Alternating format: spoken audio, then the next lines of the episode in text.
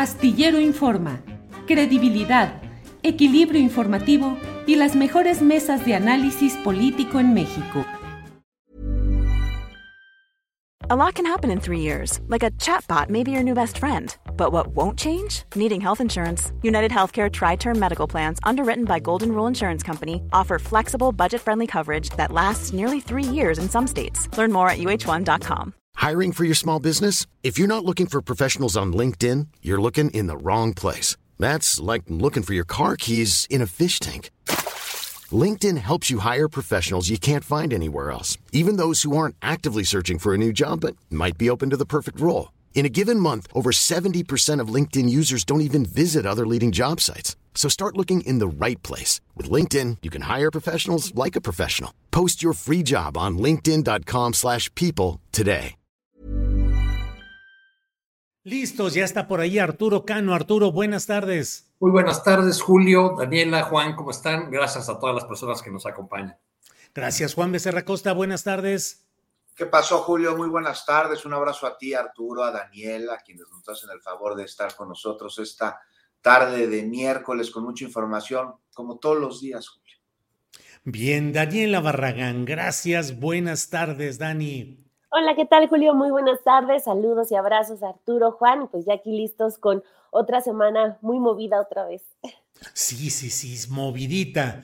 ¿Qué te parece, Juan Becerra Costa, si vamos empezando con los temas que más se están moviendo en estos momentos? Que hay muchos, muchos, muchos.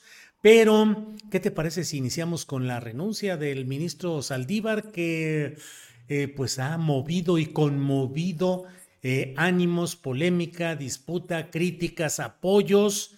Eh, renuncia como ministro, el presidente de la República ya dijo que sí acepta la renuncia y bueno, parte de la polémica es la temporalidad.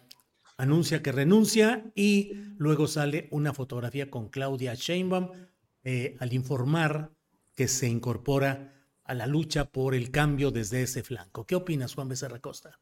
Pues que sin duda es sorpresiva Julio, esta renuncia, ¿no?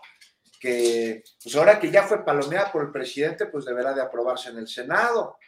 Y bueno, pues de ser así, no quiero ver la lluvia de recursos de inconstitucionalidad que vamos a ver.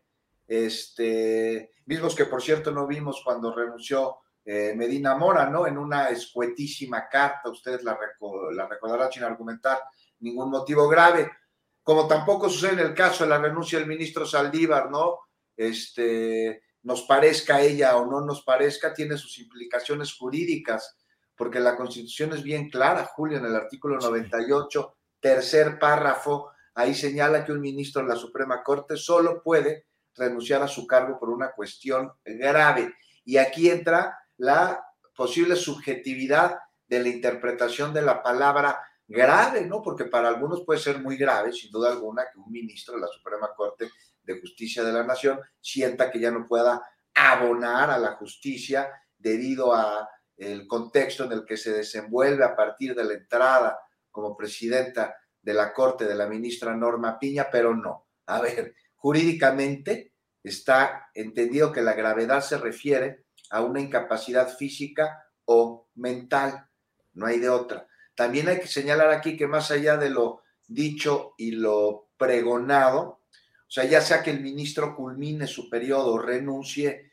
y su renuncia sea aceptada por el Senado, aprobada pues, no puede ocupar un cargo público durante dos años, algo que hoy es vigente, pero que podría cambiar si Morena este, obtiene la mayoría calificada el próximo año y luego presenta una iniciativa para modificar este candado que evita de alguna manera la puerta giratoria de la Corte al gobierno. Ahora, finalmente, ¿a qué se debe su renuncia?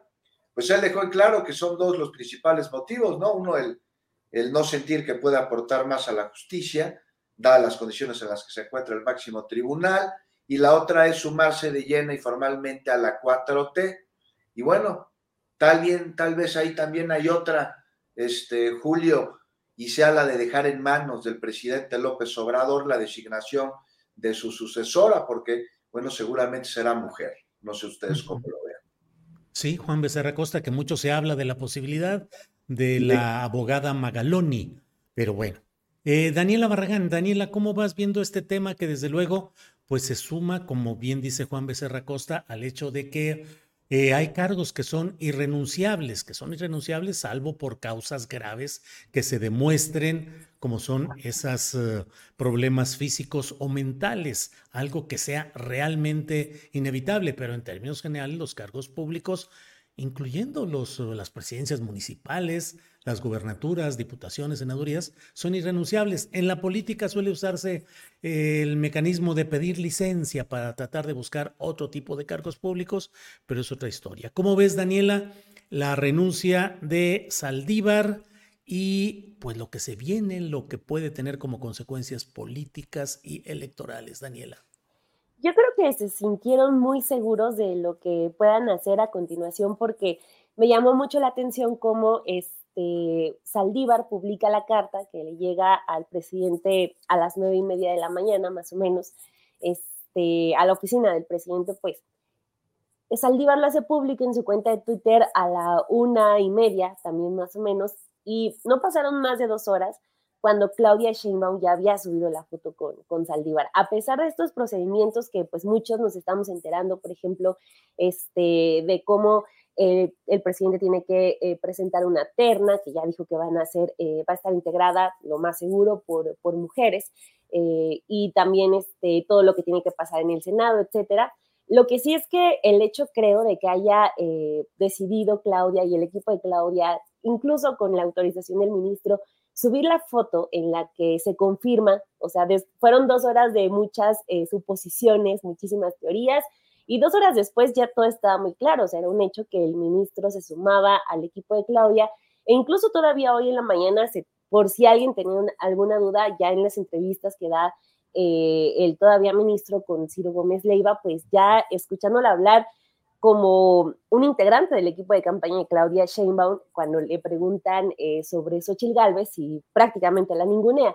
Entonces, creo que están como muy seguros de, este procedimiento, que no les, este, que no les salga ningún eh, obstáculo por ahí, porque, como justo lo mencionaba Juan, el episodio remite de inmediato al caso de Medina Mora. Digo, tampoco tenemos muchos ejemplos de, ministros que hayan eh, decidido renunciar pero lo que ocurre ahí es un asunto que pone eh, pues un alto a toda la rasgadura de, vestiduras que estamos viendo por parte de la oposición. O sea, me llamaba mucho la atención el tuit de Gustavo Madero, eh, que ahorita es del Grupo Plural, diciendo que se iba a oponer con todo para, eh, para este, no permitirle a, a, a Saldívar la renuncia, cuando con Medina Mora pues sí, intentó hacer como el mismo teatro, dijo que él quería conocer este, las, las razones graves que, tenía Medina Mora para renunciar, pero pues no quedaron de, eh, más allá de una declaración. Digo, hasta la fecha todavía no sabemos qué pasó con, estas causas gravísimas de Medina Mora y como no la sabemos, lo que podemos concluir es que fue un pase a la impunidad. Cuando justo se va Medina Mora, aquí estaba revisando justo las acusaciones, ya lo estaban eh, cada vez más cercando con estos, eh, los señalamientos de eh, depósitos millonarios del extranjero, o sea, como uno más, un político más de ese peñismo que se caracterizó por el abuso, por la, por la corrupción, sin, sin intentar siquiera esconderla. Estaban cercando a Medina Mora cuando renuncia sin más, este, y ya en 2019 el presidente López Obrador también le autoriza la renuncia y el Senado sí hizo un escándalo y todo, pero pues también eh, terminó por irse. Entonces, creo que aquí también nos lleva a un punto de que, pues claro que hace falta eh, ver qué es lo que está ocurriendo con el Poder Judicial, que eh, tenemos casos anteriores que nos muestran que esos mecanismos que en teoría son para procurar que no haya fugas de, estos eh, ministros, que son cargos muy importantes, pues ocurran, pero terminan ocurriendo. Entonces, este, creo que nos lleva otra vez este asunto eh, de, la reforma al Poder Judicial que abarque en su totalidad muchísimas áreas, incluso estas, y terminó con eso que creo que aunque también hay algunos candados eh, legales para que Saldívar, si bien lo entiendo, este, no pueda brincar a otro puesto político, sí lo veo como eh, pues un posible asesor para preparar una eh, propuesta de reforma judicial que va a ser una de las cartas fuertes de Claudia Sheinbaum para la campaña. La gente, y hemos sido todos testigos de eso, está pues muy enojada con el Poder Judicial, con justa razón, eh, lo de los privilegios, lo del acceso a la justicia, la impunidad, las decisiones de jueces que tienen eh, son por completo opuestas a, lo que se espera y a lo que se busca en términos de justicia. Entonces, pues ya que Saldívar impulsó una reforma cuando, cuando pudo, eh, que fue la, más importante, él lo destacó eh, al final de su administración, la reforma más importante en 30 años dentro del Poder Judicial, pues sí lo veo ahora como la mente detrás de una propuesta de reforma para que Claudia Sheinbaum pueda dar un golpe duro para eh, el 2024. Bien, Daniela. Arturo Cano, ¿cómo viste este tema de la renuncia? En particular, eh, ¿era necesaria esa fotografía tan inmediata? Es decir, apenas unas pocas horas de diferencia entre anunciar que dejas el Poder Judicial y ya estar encaramado, agregado o añadido a un proyecto partidista específico, uno. Y dos, Arturo Cano, eh, ¿Será necesaria la asesoría del ministro en retiro, que ya sería ministro en retiro, Arturo Saldívar, eh, respecto a la reforma judicial, cuando se supone que ya fue presentada como plan A, luego como plan B? Es decir, que la propuesta en lo esencial ya está y supongo que con asesoría en su momento o comentarios del propio Arturo Saldívar, pero irá a la asesoría teórica o a la operación directa. Estamos en la especulación, pero bueno, se vale, Arturo. Hay una, hay una discusión en lo formal, Julio, sobre si procede o no procede o en qué términos esta, esta renuncia. Evidentemente no hay una causa grave, aunque sí es grave que tus compañeros en el pleno de la Suprema Corte te excluyan de las decisiones y te vean como un, como un apestado o, después de haber sido el presidente de ese, de ese organismo.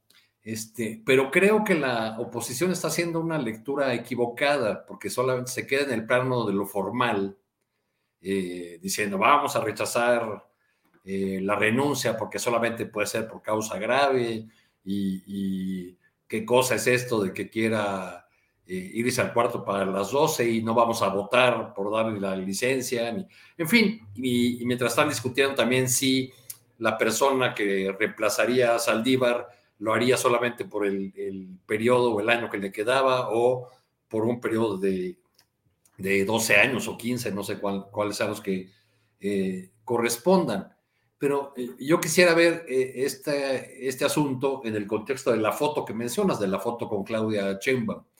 Eh, a, mí no, sé si sea eh, apresurada esta foto, lo veo como una jugada política, evidentemente. En los últimos días, si uno observa la actividad de Claudia Sheinbaum eh, como aspirante de la 4T a, la presidencia, lo que, lo que uno verá son reuniones donde se celebran acuerdos, pactos, promesas, compromisos con diversos eh, sectores o poderes.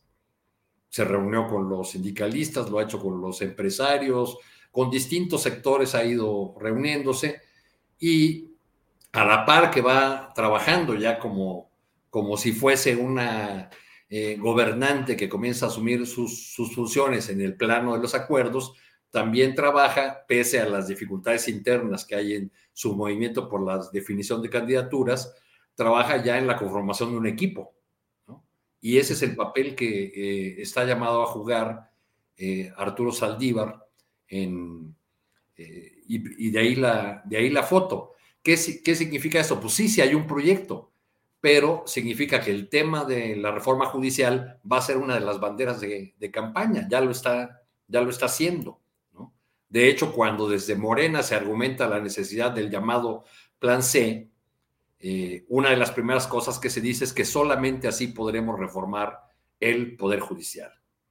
Del otro lado de la acera, lo que tenemos es a una candidata, la del PRI y el PAN, Xochil Gálvez, eh, que en lugar de armar pactos o acuerdos o, ir conformando ya una idea de equipo de trabajo de gobierno, está viendo a ver cuál asunto coyuntural se le atraviesa en el camino para tomarlo como bandera al tiempo que se le mira abandonada o se le mira cada vez más solitaria por los poderes que la, que la, que la eh, llevaron a, la posición en la que, eh, en la que se encuentra ahora. Entonces, me, me parece que Arturo Saldívar, que, que, había sido señalado por el presidente López Obrador hace unos años como la única persona capaz de llevar adelante una reforma profunda del Poder Judicial, se está convirtiendo con esa jugada en la figura que va a encabezar, animar, eh, alimentar el espíritu de esta reforma que pretende la 4T. Ahora, en este debate, eh, ¿qué le queda a, la oposición? Una defensa a ultranza, a capa y espada de la Suprema Corte. Pues habrían bien, harían bien en revisar eh, cuál es la percepción ciudadana sobre la justicia en México, tanto desde sus altísimos niveles hasta los, los más bajos, y, cuánta gente en el país considera que eh, el aparato de justicia y las leyes están hechas solamente para servir a los que pueden pagar. Bien, Arturo, gracias. Juan Becerra Costa, eh, desde luego, si quiere cualquiera volver sobre este u otros temas, ya lo saben, adelante. Pero, Juan Becerra, eh, se aprobó en lo general el presupuesto de 2024 del gobierno federal y la gran discusión ha sido el que no se hayan incluido en esa primera parte los fondos suficientes para, bueno, ningún tipo de partida especial para la reconstrucción de Acapulco. Eh, luego el propio gobierno federal, el presidente de la República ha dicho que hay recursos que no tienen límite, que no tienen eh, una, una restricción. Tú que has estado justamente allá en Acapulco, que has pasado días por allá, Juan Becerra, ¿Cómo ves la circunstancia? ¿Qué se necesita? ¿Cuánto presupuesto? Acaba de, realizarse una reunión de empresarios encabezados o con la presencia de Carlos Slim con el presidente de la República para tratar de encontrar formas de ayudar a Acapulco. ¿Cómo ves los temas que te planteo, Juan?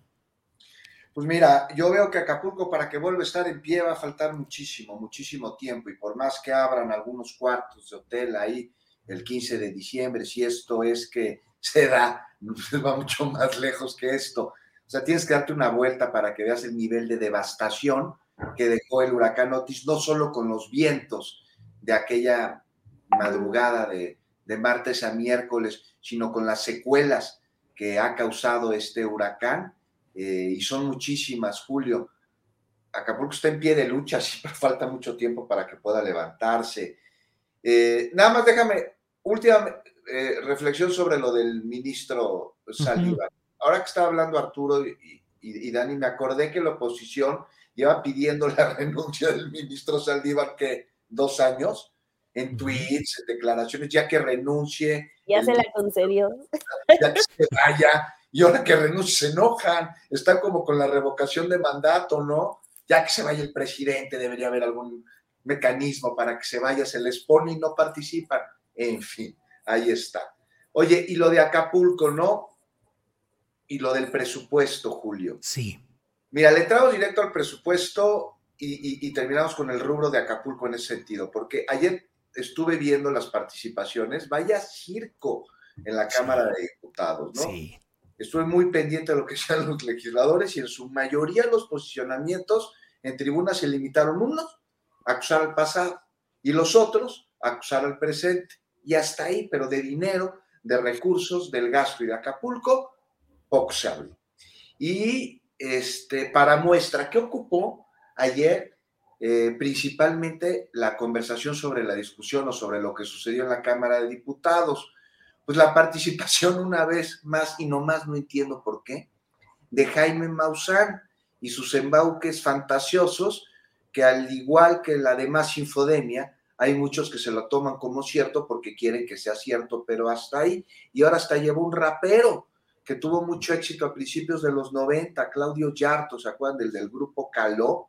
Y ahí murió campeón mientras recitaba un pensamiento. Eso ocupó más la conversación que lo discutido sobre el presupuesto de egresos, porque realmente tampoco se discutió mucho el día de ayer. Hoy se espera que se dé lo bueno, lo sustancioso, y mientras ahí el reclamo sobre la ausencia de eh, dinero, de rubros destinados a la ayuda en Acapulco. Aquí hay que ver, para empezar, las cosas pues como son, ¿no? De entrada hay 63 mil millones de pesos para la reconstrucción, esos ya están ahí.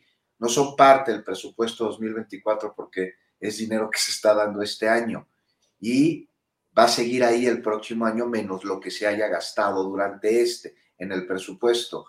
Este, pues en el presupuesto que hay sí falta, más allá de los 63 mil millones de pesos, sigue faltando muchísimo. Entonces está en bienestar, hay dinero que se va a dirigir a Acapulco, señalan.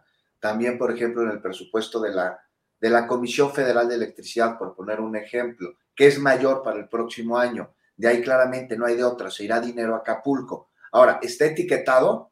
Ahí está la pregunta. No, no lo está. Digamos que estará disponible a través de cada dependencia, pero no preespecificado. Entonces hay que ver lo que sucede hoy en la tarde en la discusión y hay también que ver, que revisar qué sucede en materia de salud, ya que también estamos hablando de Acapulco, porque se incrementa, se incrementa pero el recurso para el IMSS Bienestar, pero hay que ver qué tan protegidos van a quedar, por ejemplo, los institutos de salud como el de cardiología, el de nutrición, el de cancerología, el de psiquiatría, y de ese presupuesto, pues cómo va a llegar a Acapulco, que se enfrenta, Julio, para terminar con lo que comenzamos a un serio problema de salud pública ante la inmovilización del municipio y con ello el acumulamiento de basura en el puerto. Mira, Julio, yo lo vi y me contó. En la parte alta, en la parte media y en la parte baja de la bahía y en las zonas aledañas, las montañas de basura son impresionantes y se acumulan.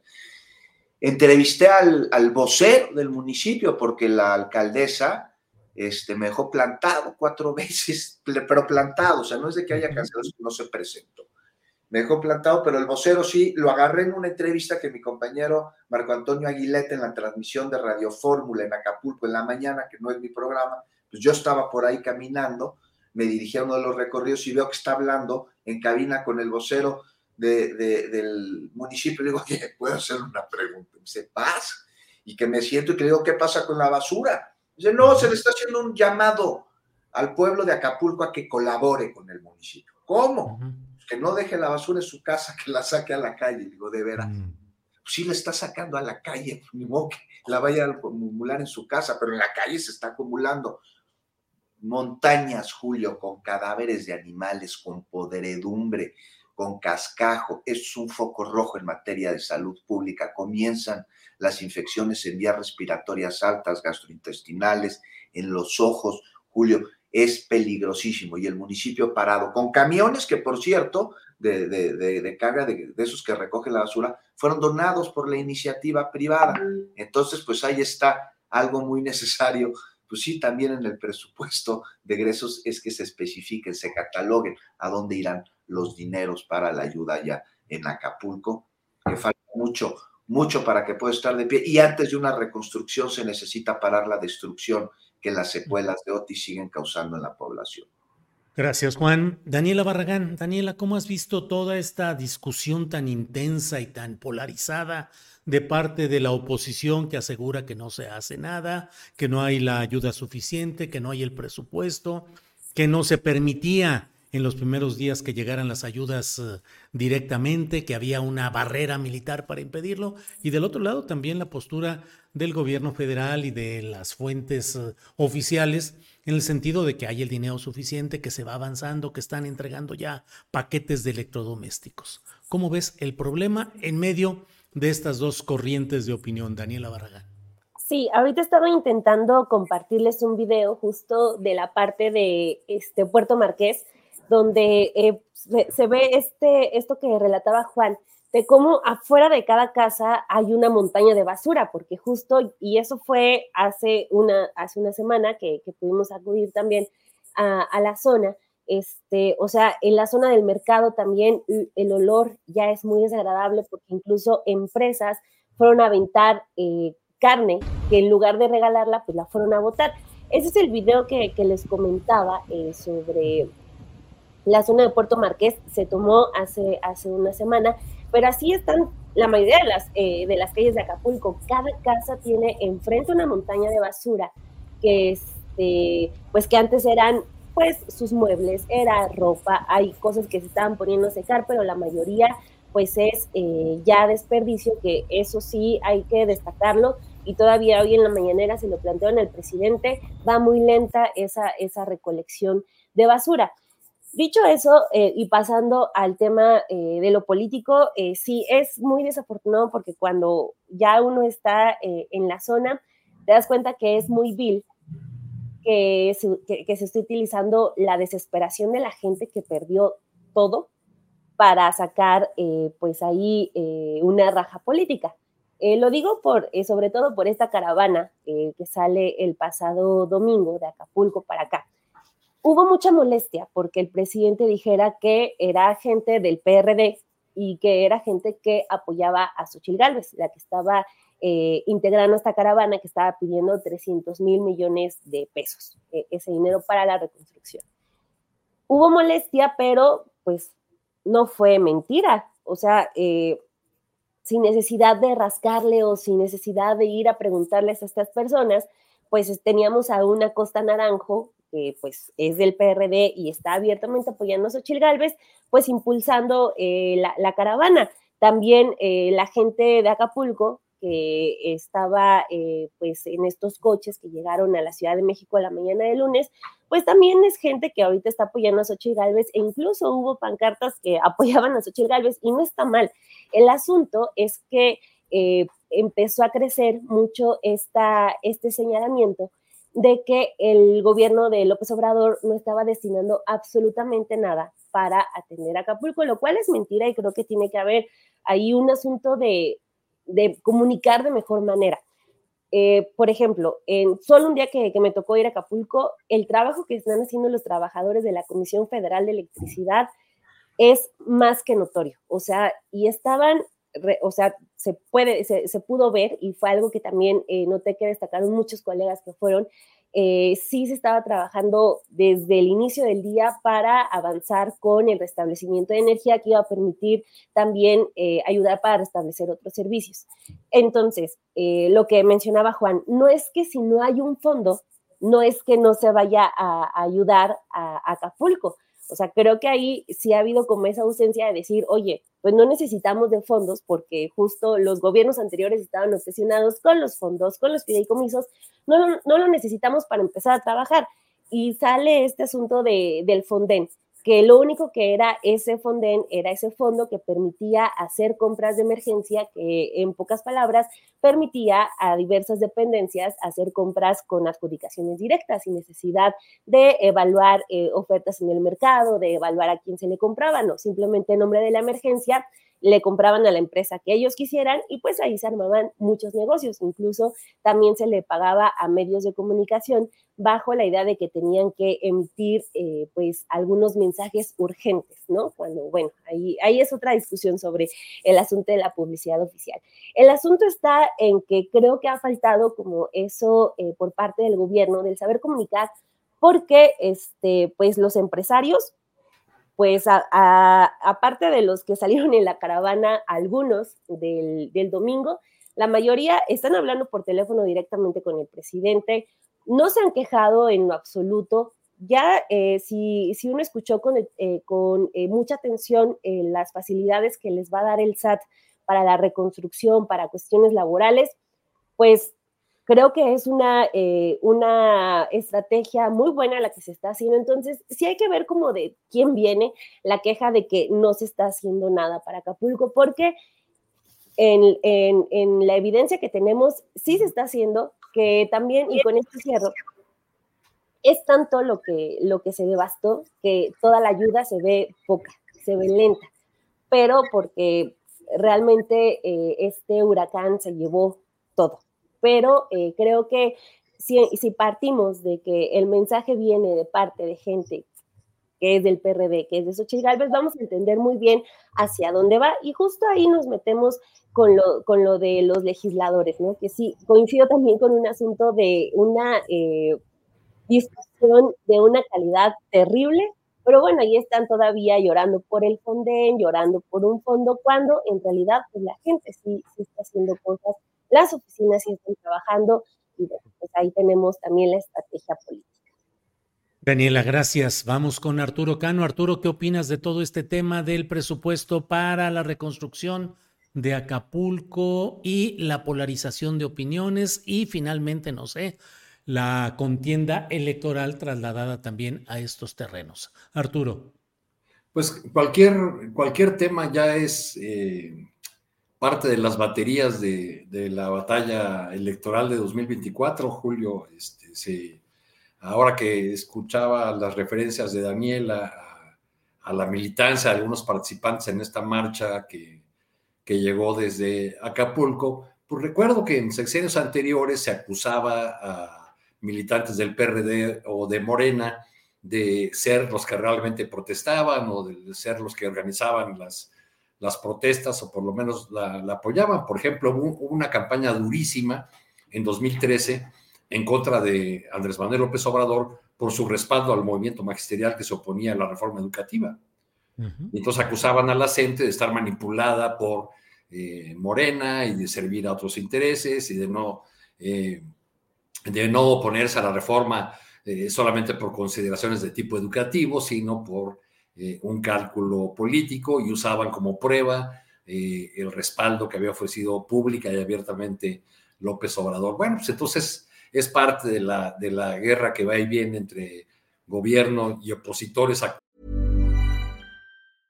lot can happen in three years, like a chatbot may be your new best friend. But what won't change? Needing health insurance. United Healthcare Tri Term Medical Plans, underwritten by Golden Rule Insurance Company, offer flexible, budget friendly coverage that lasts nearly three years in some states. Learn more at uh1.com. Hey, it's Ryan Reynolds, and I'm here with Keith, co star of my upcoming film, If, only in theaters, May 17th. Do you want to tell people the big news?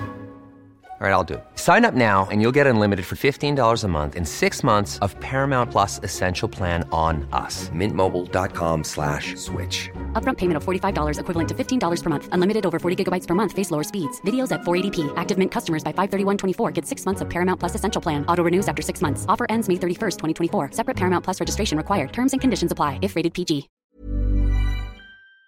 Usar a unos y otros de querer sacar raja política, como suele decirse, de, este tipo de, tragedias. Ahora, por los testimonios de los compañeros, como el que nos acaba de ofrecer Juan, por eh, lo, que han escrito ampliamente colegas de diversos medios, eh, si algo nos queda claro de la tragedia de Otis, es que todavía no alcanzamos a ver la, la dimensión del desastre, de la destrucción que causó este, este fenómeno y que ningún presupuesto, por más que sea una buena frase del presidente, la de habrá recursos ilimitados, ningún presupuesto alcanza realmente para atender una tragedia de estas dimensiones. Entonces hay que tratar de llevar la, discusión pública hacia cuáles son los, las, las vías que pueden explorarse o que pueden echarse a andar para conseguir la mayor cantidad posible de, de recursos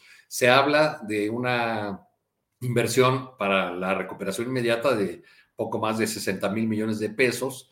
Eh, ¿Es mucho o es poco dinero? No sé. las calificadoras internacionales que suelen hacer eh, cálculos pensando en lo que van a gastar las aseguradoras, por ejemplo, eh, hay un par de calificadoras, Modi y Finch, me parece, que están cifrando el costo de la reconstrucción de Acapulco en 276 mil millones de pesos.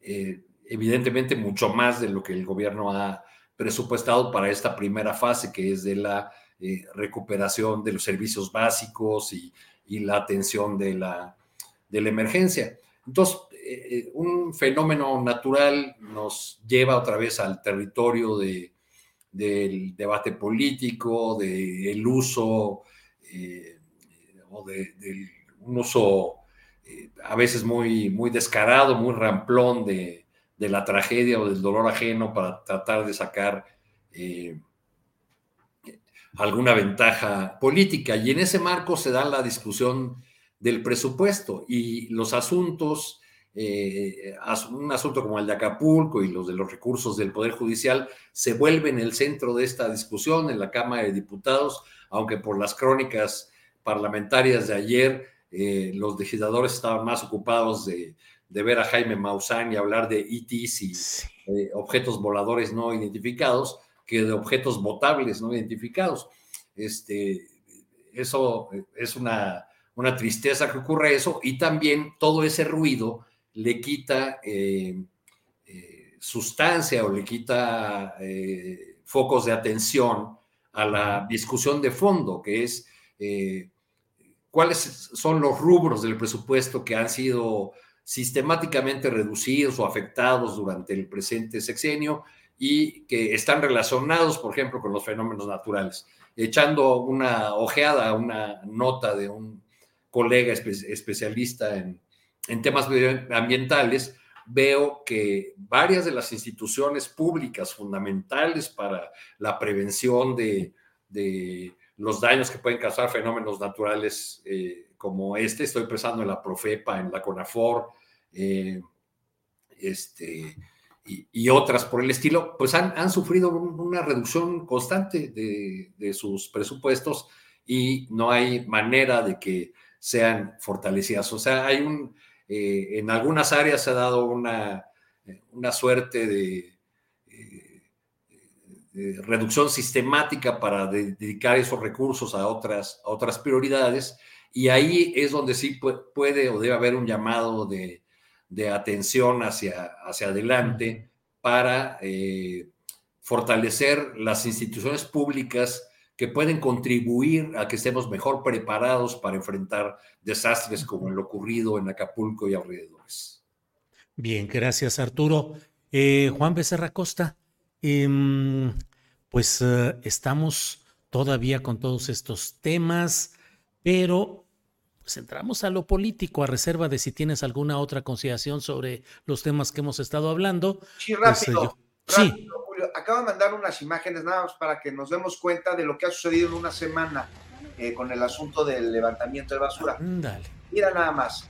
Esto es de antier. Estas son imágenes de mi compañera Celcin Juárez, que estuvo allí en Acapulco. Esto es de antier. Y por ahí hay otras que mandé poco menos de una semana antes. Por ejemplo, esta es del lunes, yo mandé unas del martes de la semana pasada, estas que vamos a ver pronto más. Mira nada más. Eso es en la zona de Caleta y Caletilla. Eh, Julio, ahí vemos cómo es una zona que está pegada a la playa, no es en la zona alta donde también hay montañas de basura. Aquí el mar llevó pedazos de barco, eh, cascajo, mucha basura a la playa.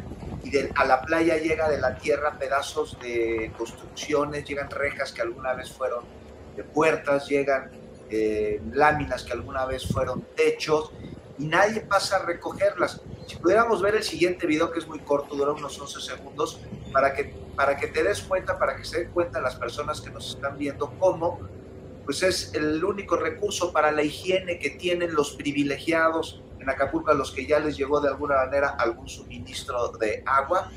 Pues ahí el, el, baño francés, ya, ahí la tenemos.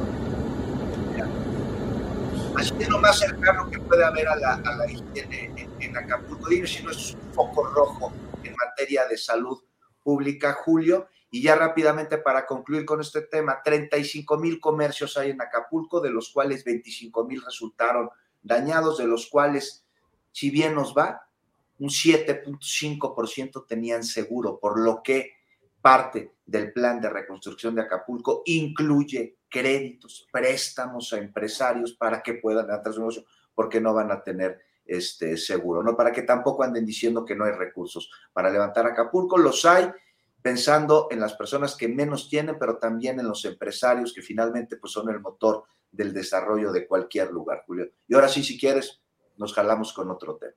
Déjame nada más, Daniela, Arturo, ya nada sobre este tema de Acapulco. Sí, no, solo añadir que, o sea, para ponernos en el lugar de, de los que están allá, esas imágenes súmenle el calor y súmenle el olor que está generando. Es muy, muy fuerte en algunas zonas, entonces creo que sí es un punto al que hay que meterle mucha urgencia y creo que también incluso bueno, ya, ya Celsin hoy en la mañana se lo hace llegar al presidente el Obrador, pero pues también la gobernadora, la presidenta municipal, porque luego mucho recae en el presidente, pero pues también eh, ellas dos podrían eh, tomar un papel más protagónico en esto de la basura, que es urgente. Y las medicinas, las medicinas, porque a esto se suma la escasez de medicinas de las infecciones que ya se empiezan a presentar. A este cuate que vimos bañándonos ahí en, en Calentilla, pues me bajé a hablar con él y a preguntarle, le dije, oye, esta agua es potable, hermano, no seas gacho. Y me dice, no, pues es esto, o me dice, no me estoy bañando, me dice, me estoy refrescando, me estoy quitando el calor. Bien, Juan. Arturo, ¿algo ibas a decir sobre este tema o, ya está ahí? No, no, pasamos a los asuntos políticos que están muy candentes y son numerosos además. Órale, entonces vámonos rapidito. Vamos a tratar de darle velocidad a las respuestas y a las preguntas. Juan Becerra Costa, ¿qué onda con Marcelo Ebrar? Que ya se reporta que dijeron que estaba hospitalizado, pero ya salió en video diciendo que no es cierto, pero ya tiene que tomar una decisión. ¿Cómo ves el camino de Marcelo en lo inmediato? Juan pues no sé, Rick, me suena falso, diría un famoso programa del disco Channel. ¿Cómo que su equipo anda confirmando que está en el hospital Ángeles porque, ¿qué, dijeron? Que tenía un problema de presión. presión arterial. Yo lo primero que dije, no, pues eso les pasa por andar haciendo corajes, pero me suena como que muy raro, ¿no? y ahí lo comenté con un amigo y me dijo, no, hombre, esto no es cierto, vas a ver, corte B, llega el desmentido por parte de su equipo. Ya no entendí qué equipo es el que dijo que está en el hospital y si es el mismo equipo que salió a desmentir. Finalmente fue una nota de proceso, me parece. Y bueno, todo esto en tiempos de definiciones, no sé, a mí me podría sonar, no sé ustedes qué opinen, un ardid publicitario como para meterse en la pantalla y como para crear este, pues mayor atención por parte de la opinión pública, lo importante es qué va a hacer Marcelo. Y lo importante es saber la gente que aún está con, con Marcelo, qué se le va a ofrecer para que siga con él, porque no me vengan con que una causa y un proyecto, porque aquí se ha demostrado que la única causa y el único proyecto que les interesa, pues es el hueso que el mismo Marcelo este, podría obtener y salpicar con sus allegados. Entonces, pues Movimiento Ciudadano yo lo veo muy complicado porque lo hablábamos hace 15 días. No hagamos un lado al gobernador de Nuevo León, a Samuel García, trae su fuerza eh, política y, y una vez más, ok, se va Marcelo a Movimiento Ciudadano. ¿Qué ofrece Marcelo a Movimiento Ciudadano? además de hoy los legisladores que tienen y qué le ofrece Movimiento Ciudadano a esta gente de Marcelo, anteponiendo posiciones que tendría que darle a la propia gente de Movimiento Ciudadano. No sé, me parece que ya lo veremos en los próximos días, pero yo veo que Marcelo finalmente es un damnificado de él mismo y que si hubiese aceptado la encuesta, que además hasta sus propios encuestadores lo, pusieron en segundo lugar, le dieron el triunfo a Claudia Sheinbaum, pues estaría aportando este, pues con su enorme talento, porque es un funcionario de primer nivel, a un proyecto de transformación que pues parece que nunca fue su proyecto, sino estaba en él para ver a través de él qué podía obtener. Es lo que me parece. Gracias, Juan. Daniela, el tema Marcelo Ebrar, lo que el contexto, las perspectivas, el futuro que le veas. Daniela pues bueno, ya por fin llega la fecha para que Marcelo se defina. Eh, ya se lo, puso todo, todo lo que pudo eh, hacerlo, pero ya al parecer ya vamos a tener el desenlace. Yo veo cada vez más difícil la posibilidad de que se quede dentro de Morena, primero por las condiciones que, este, que lanzó, que se hicieron públicas por el periódico El País, de que si se quedaba en Morena, se quedaba si le ofrecieran una disculpa pública, lo cual pues significaría un, este, un golpe muy fuerte para Claudia Sheinbaum y su legitimidad, o sea, es prácticamente imposible, y la garantía de los primeros lugares para sus, eh, su equipo marcelista en, el Senado, en, la Cámara de Diputados. Eh, lo mismo le pide a Movimiento Ciudadano, ahí este, pues la candidatura presidencial y eh, la garantía para los marcelistas. Creo que eh, pues está, sí, eh, coincido con lo que dice Juan, este, que es eh, su propio damnificado, pero también ya, quién sabe a estas alturas, después de la encuesta hasta este momento, que ya pasó un tiempo considerable, si la fuerza de Marcelo sigue siendo la misma. me refiero en concreto a los números de la encuesta que lo ubican a él como candidato del Movimiento Ciudadano y tiene solamente un punto de diferencia si Samuel García es el candidato presidencial de ese partido de, Dante Delgado, es decir, lo pone a nivel de un Samuel García, que pues sí tendrá mucho jale en Nuevo León, pero pues en cualquier otro lado tú mencionas a Samuel García y pues híjole, te, lleva a pensar otras cosas más que en un eh, posible presidente, al menos por ahorita. Entonces, eh, creo que eh, ya es necesario que, Marcelo salga con esta decisión. Afortunadamente no la puede posponer más, pero creo que también ya hubo mucho desgaste. O sea, nunca salió, por ejemplo, a, a desmentir el dicho que también saca el país del no me voy a someter a esa señora. O sea, también él ha, dejado crecer muchas eh, cuestiones que han, han jugado en su contra. Incluso esto que molestó mucho dentro de Morena, que en un momento sus legisladores dijeran que también podían estar votando en contra de proyectos del propio Andrés Manuel López Obrador, cuando pues muchos de ellos no llegaron por ser eh, personajes de, alto renombre en la política, sino que llegaron por el, tsunami López Obradorista.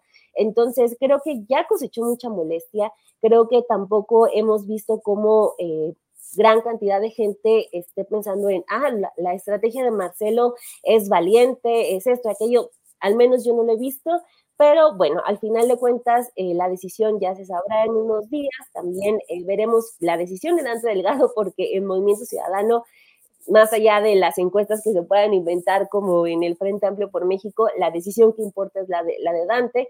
vamos a ver si le cumple los, eh, los gustos a, Marcelo y quizás para quien pudiera ser una muy mala noticia sería para Xochitl Gálvez, ¿no? Que ya se acaba de registrar como eh, la candidata del PAN y pues lo hace también con números en, encuestas eh, muy, muy tristes para, para su campaña.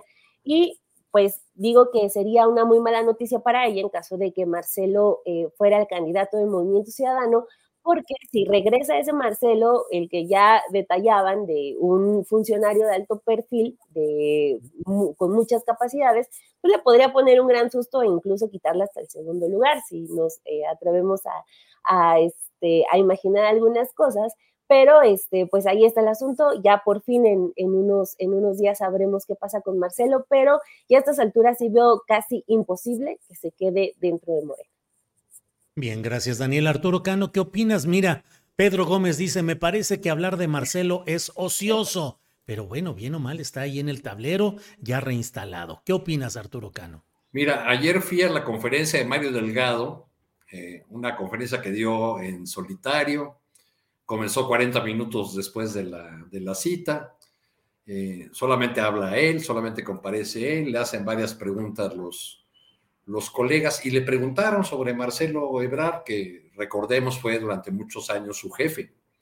Eh, eh, la, pregunta de una colega reportera fue en el sentido de, si, si la la comisión respectiva de Morena estaba retrasando la decisión eh, como una manera de castigar o algo así a, Marcelo Ebrard.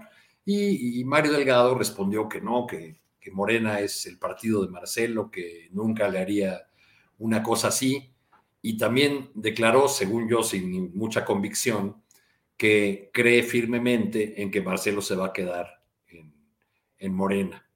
Más allá de la decisión que tome Marcelo Ebrard, deberíamos preguntarnos quizá, ¿sigue siendo Xochitl Gálvez la candidata de los sectores de la oposición que la llevaron a esa decisión? ¿Le han quitado los banquitos que le fueron poniendo o lo sigue teniendo?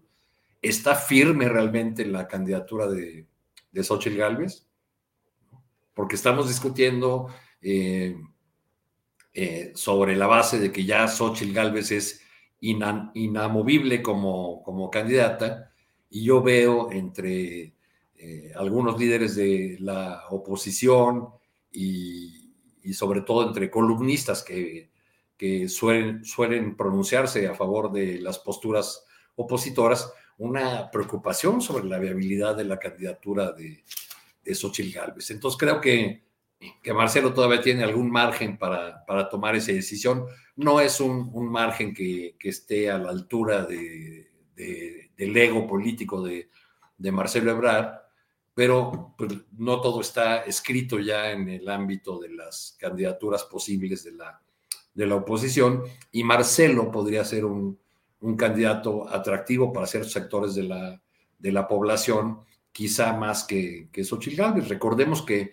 en su libro, en sus eh, eventos de esa suerte de precampaña que tuvieron las llamadas corcholatas, Marcelo insistió mucho en esta eh, línea que algunos veían como eh, separada de los argumentos centrales de la 4T, la línea del México país de clases medias, un, este, a partir de aquella idea de hace más de 10 años o de hace 10 años de, de un libro de Luis Rubio y Luis de la Calle, que ha sido retomada por diversos políticos, pues eh, hacía este planteamiento de un, de un país de, de, clases medias. Ahora, cuando uno ve los titulares, échale nada más una miradita a Google, pónganle México, marcha de la economía o alguna cosa por el estilo, y les van a salir una batería de notas, ninguna de, o muchas de ellas de, de medios que no tienen ninguna simpatía por la 4T, donde se informa en estos días, salen de la pobreza más de 4 millones de personas por el aumento salarial,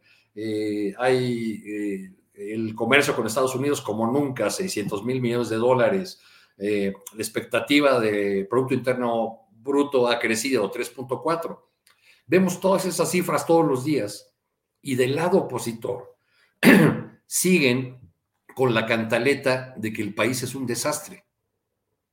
Entonces, quizá ahí es donde, eh, donde se les ha derrumbado o la razón por la que no han podido levantar una candidatura sólida y competitiva por esta narrativa. Mientras el desastre no ocurra, en los términos que ellos lo, dibujan todos los días, pues no van a tener credibilidad en la población ni va a crecer la, opción opositora, eh, la, presencia, la presencia opositora.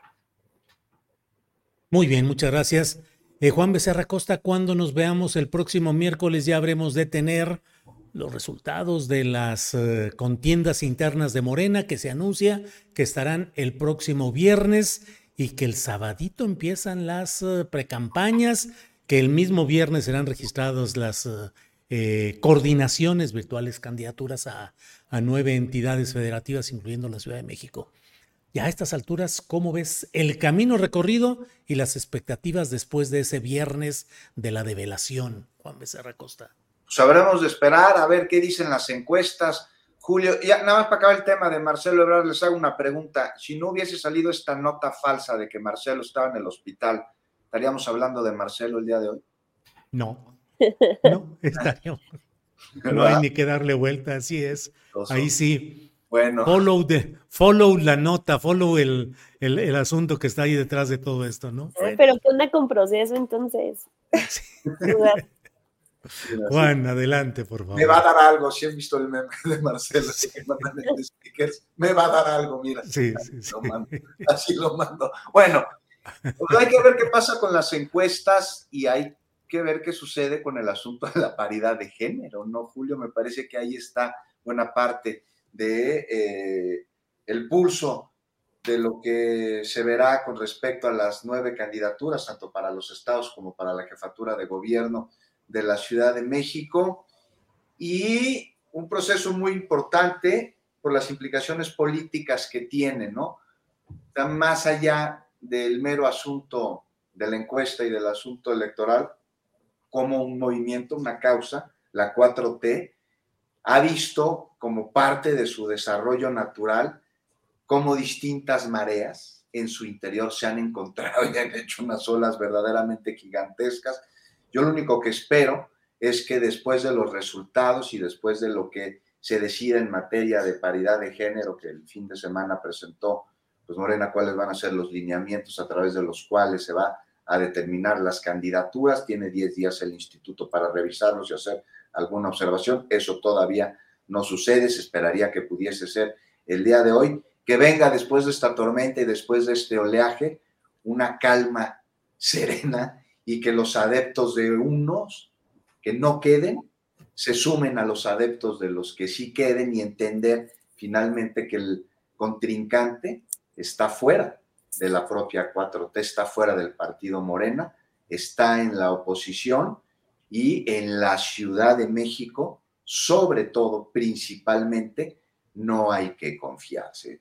O sea, las heridas que dejaron en la 4T, eh, los resultados electorales en la intermedia en el 2021, pues no han acabado de cicatrizar y no diría yo que no hay riesgo de que no se volvieran a abrir en el 2024 si el partido no está unido, si eh, las candidaturas no están claramente apoyadas por todos y si no, este, se llevan a cabo estos territorios, estos recorridos en territorio, este, si se vuelven a confiar va a ser muy complicado y más allá de la jefatura de gobierno, que no veo que la oposición tenga así cuadros muy fuertes, todo parece indicar que será Santiago Taboado, aunque dicen ahí en la oposición que ya va a ser a través de una encuesta, yo lo dudo.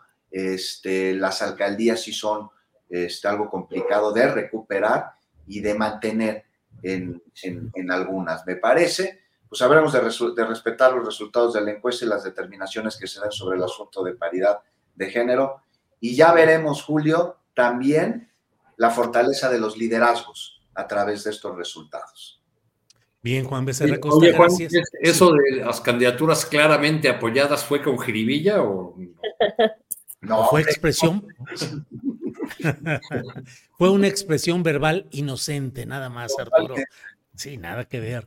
Bueno, Daniela Barragán, ¿qué esperas para este viernes y los días subsecuentes? ¿Unidad, divisiones, fuerza de Morena o algunos eh, naufragios o turbulencias, Daniela?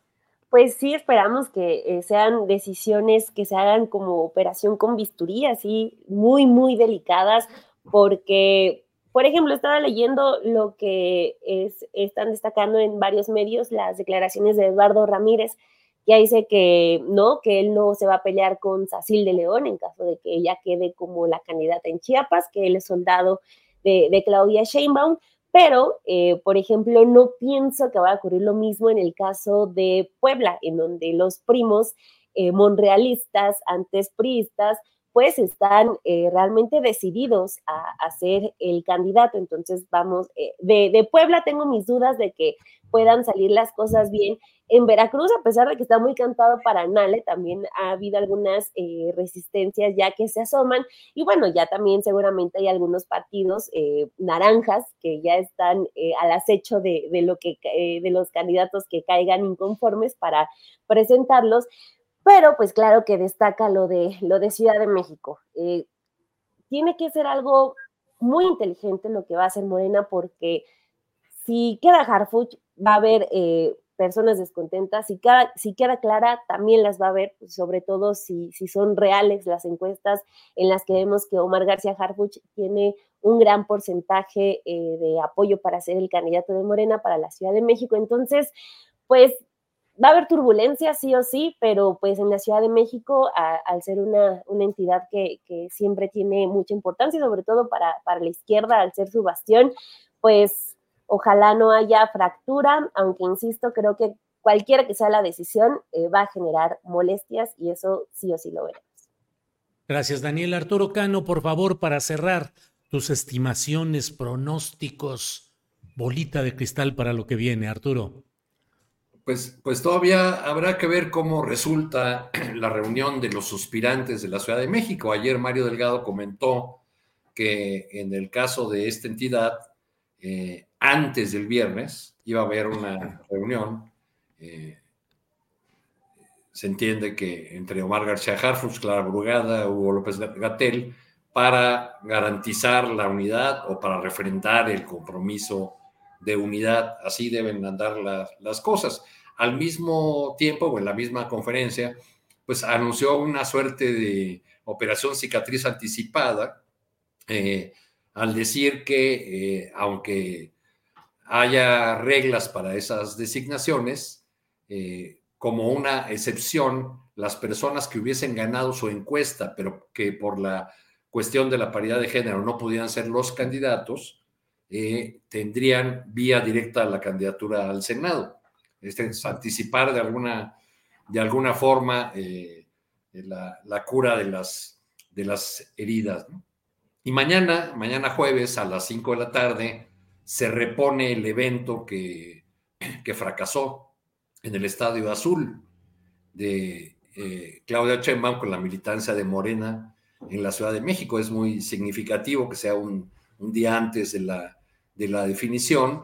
Eh, seguramente será un evento con, casa llena, porque no, no, podrá, no puede pensarse en que eh, fuese a, presentarse nuevamente de los descuidos que llevaron a, que, a que dieran el, el, Josefinazo ahí en el estadio, en el estadio azul. Pero bueno, pues la moneda eh, está en el aire en el caso de esa candidatura que ha sido la más polémica de la, de la Ciudad de México, porque hay un sector que eh, se, se, opone abiertamente y con argumentos que me parecen a mí muy, muy sólidos a la candidatura de un personaje con la trayectoria de Omar García Harfuch y que sostiene que eso sería renunciar a eh, los principios, las ideas, la la consistencia y la congruencia en la lucha que se ha dado desde la Ciudad de México como bastión del, movimiento y como origen mismo del, movimiento que eh, se convertiría en Morena y que llegaría a la presidencia en, 2018. Está, pues, abierta esa lucha. Yo he hablado con, eh, militantes de Morena y con personas eh, progresistas de mi entorno y algunas otras solamente conocidas y la mayor parte de los comentarios que he recogido sobre esta polémica giran en el sentido de que no se le puede dar otra vez el voto, sea el candidato que pongan, por más que se trate del mismo movimiento, y hay que incluso plantea, o muchos plantean que no, que eso no significaría que, que fueran a votar por un candidato de la oposición, sino que más bien en la, soledad, en la soledad de la urna decidieran eh, anular su voto o no votar por, por un candidato que no les resulta eh, convincente y que no eh, les parece que cumpla con los principios del movimiento que muchos han acompañado durante décadas. Bien, pues Juan Becerra Costa, Daniela Barragán, Arturo Cano, muchas gracias por esta oportunidad de platicar en esta mesa de periodismo. Espero que nos veamos la próxima semana ya Esperemos que con el escenario un poco más esclarecido. Juan, Daniela, Arturo, gracias. ¿No se merece tu familia lo mejor? Entonces, ¿por qué no los mejores huevos? Ahora, Egglands Best están disponibles en deliciosas opciones. Huevos clásicos, de gallina libre de jaula y orgánicos de Egglands, que ofrecen un sabor más delicioso y fresco de granja que le encantará a tu familia. En comparación con los huevos ordinarios, Egglands Best contiene la mejor nutrición como 6 veces más vitamina D, 10 veces más vitamina E y el doble de omega 3 y B12. Solo Egglands Best. Mejor sabor, mejor nutrición, mejores huevos. Visita egglandsbest.com para más información. Hola, buenos días, mi pana. Buenos días, bienvenido a Sherwin Williams. ¡Ey! ¿Qué onda, compadre? ¿Qué onda? Ya tengo lista la pintura que ordenaste en el ProPlus app. Con más de 6.000 representantes en nuestras tiendas listos para atenderte en tu idioma y beneficios para contratistas que encontrarás en aliadopro.com. En Sherwin Williams somos el aliado del PRO.